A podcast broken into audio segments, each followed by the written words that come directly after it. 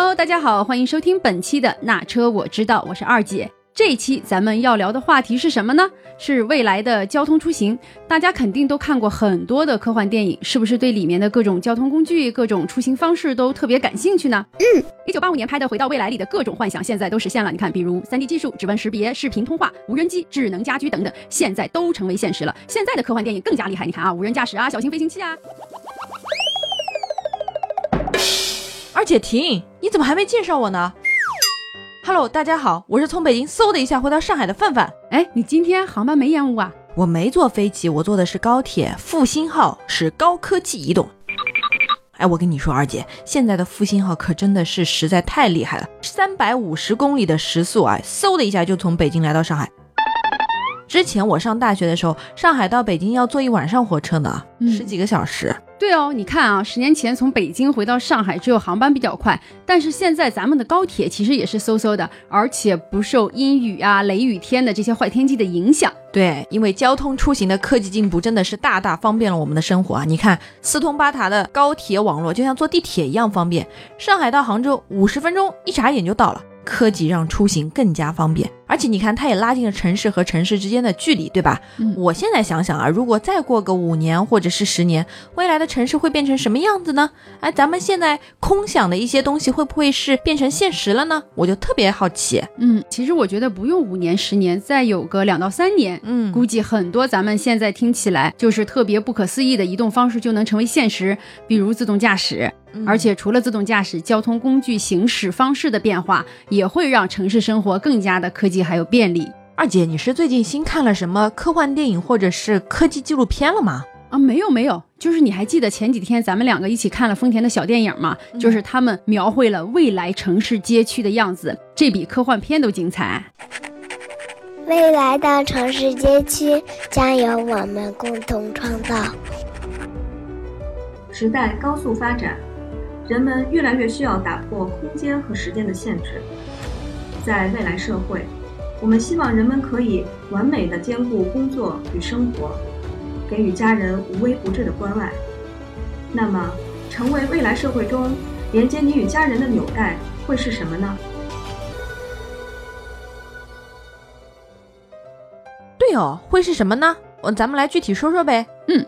未来的城市街区里有干净智能的街道，汽车自动驾驶，老年人和孩子们出门有机器人陪着，上下班的通勤换乘也不再人挤人。二姐，我跟你说，现在最让我抓狂的就是上下班通勤，开车堵到天荒地老，嗯，地铁、公交出行吧，挤不说。而且他不可能，这站台就在家或公司附近吧？你总有一个最后的一两公里那个距离，没法让人解决，特别头疼。嗯，天气好还说走路啊，或者骑共享单车都可以，但是遇到下雨天那可就狼狈了。嗯，这个问题真的特别好解决。丰田描绘的未来的上下班通勤方式肯定是便利的。你看，下班了，燃料电池、氢燃料 Sora 大巴会在约定的时间到达办公区域，接驳在这个时间段下班的人们。到达站点之后呢，一辆很 Q 的小车就在等着你啦。哎，这辆很 Q 的小车叫做 Ecom 零二个人移动工具，像不像一只长了四个轮子的正方形大盒子呢？嗯，对，这个可比盒子高科技多了，绝对是共享出行工具的终极目标，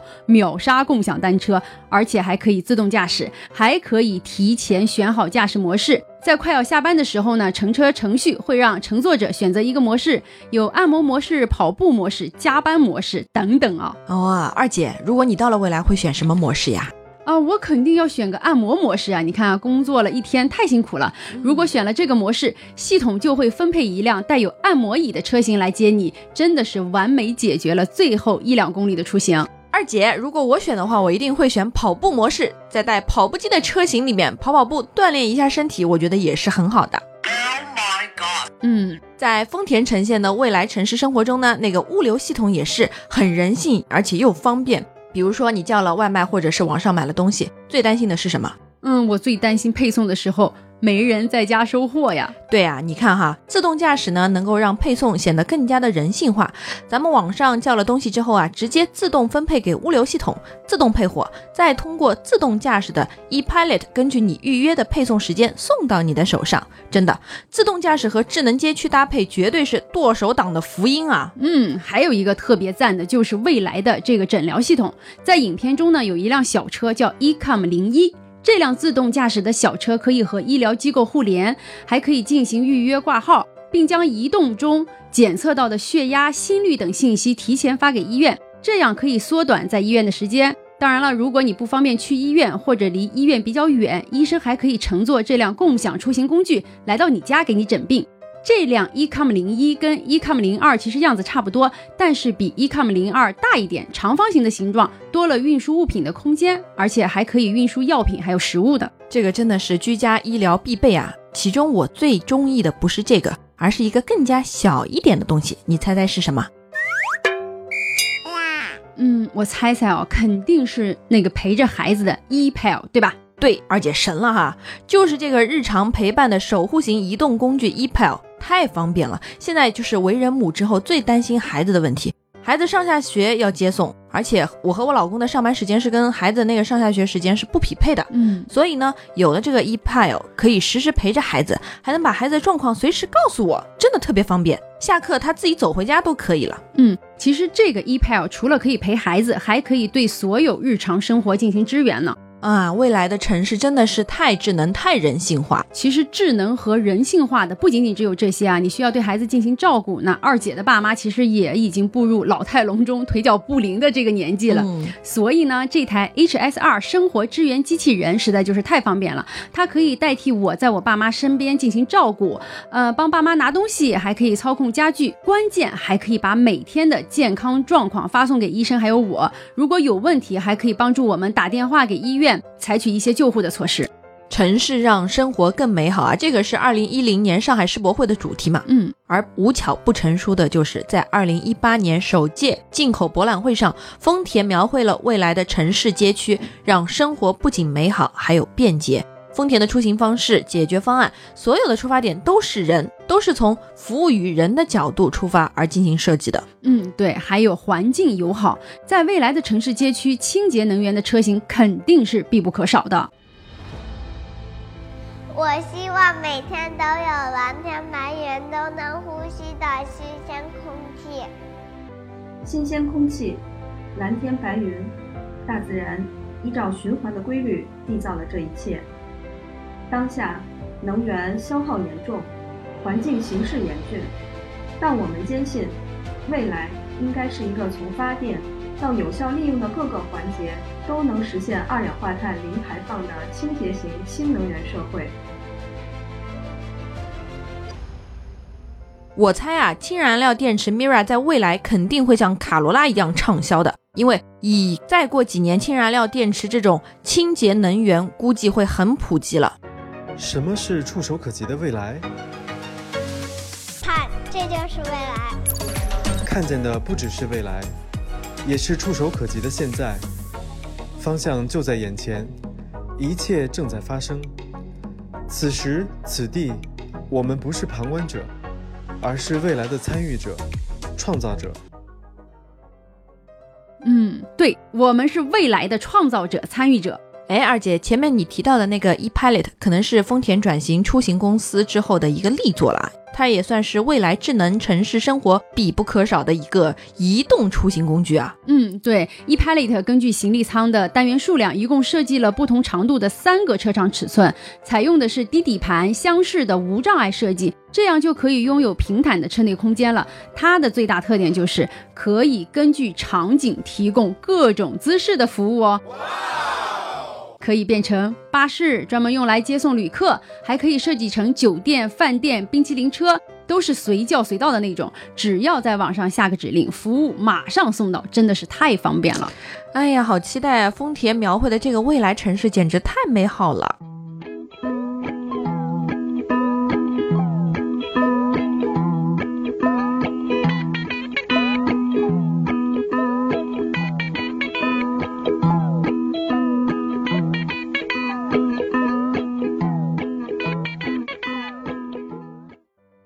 范范，咱们两个最近研究的对象就是丰田，从他们家织布机发家开始，到未来城市的建设，现在我们两个可以说是丰田通了。但是呢，别问我们两个这个问题啊，买车能打折吗？哎呀，二姐，能能能！现在谁要买，留言给我们哈，我们想办法给大家买一个，拿一个优惠价。当然，像 ePilot、eCom、ePile，现在人家这些还不卖哦。嗯，范范，你觉得丰田变了吗？越变越年轻了，而且胆子也越来越大了，简直就是逆生长啊！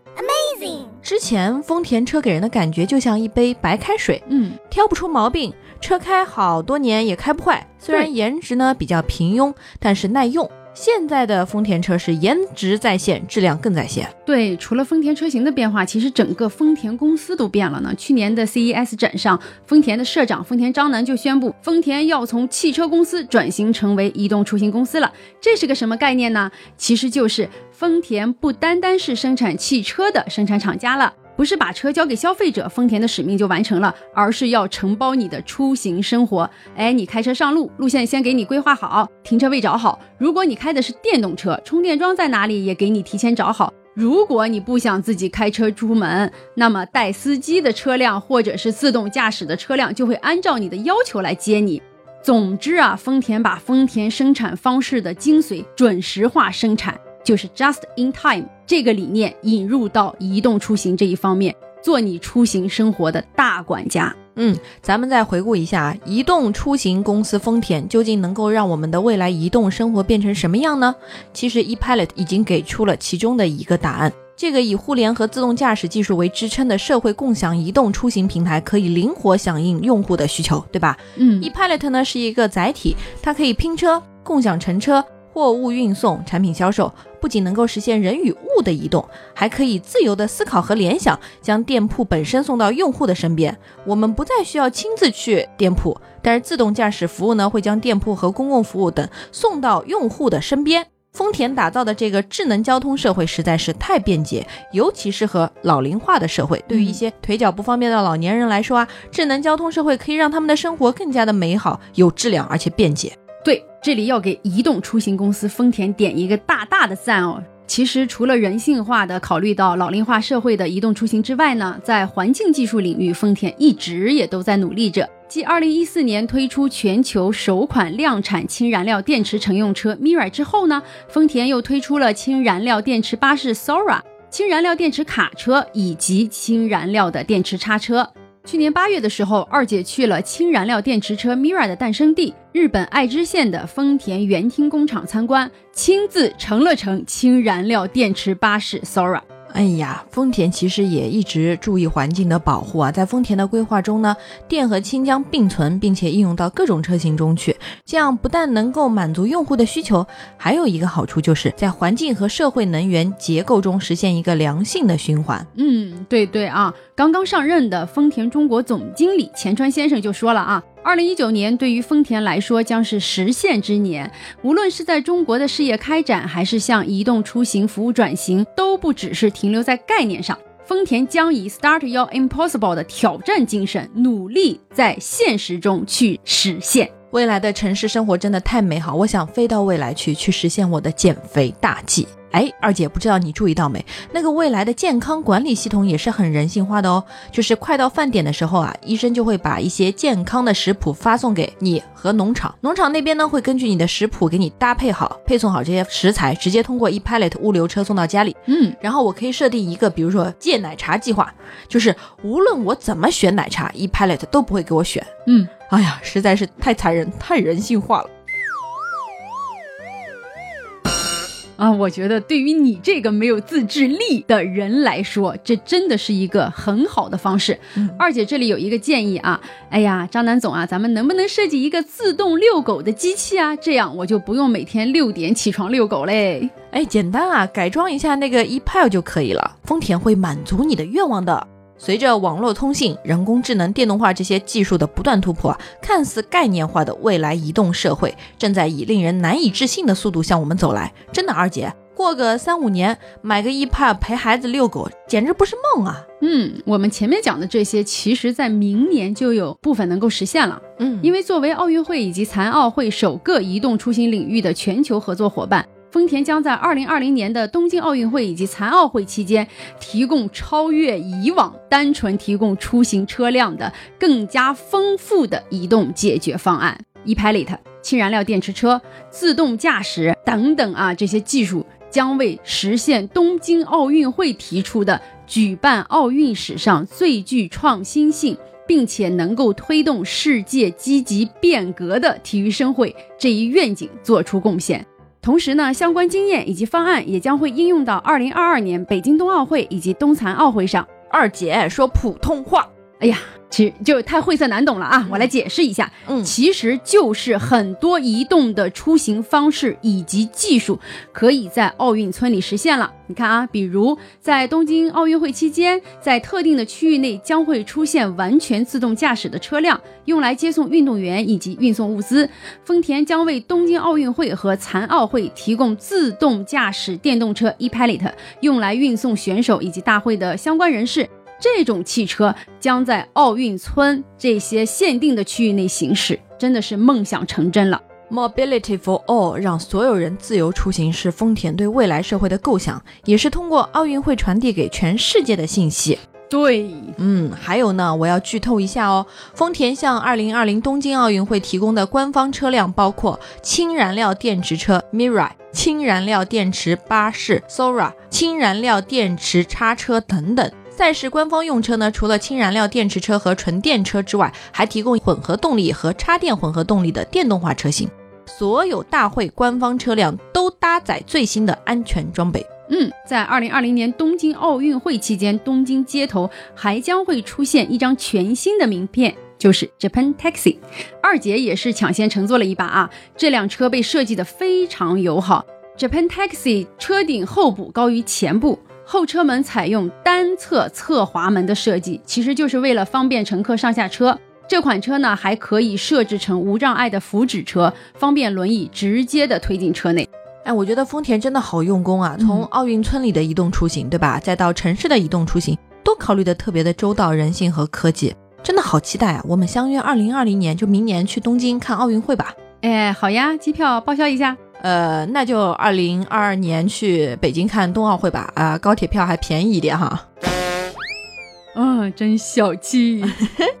好啦，本期的那车我知道就到这里了。范范来留个问题给大家。好嘞，就是你心中未来的城市是什么样子的呢？留言给我们，丰田会送出精美礼品给留言精彩的小伙伴哦。嗯，有点我请客你出钱的意思哦。嗯，本期的那车我知道就到这里结束了，我们下期再见哦。拜拜。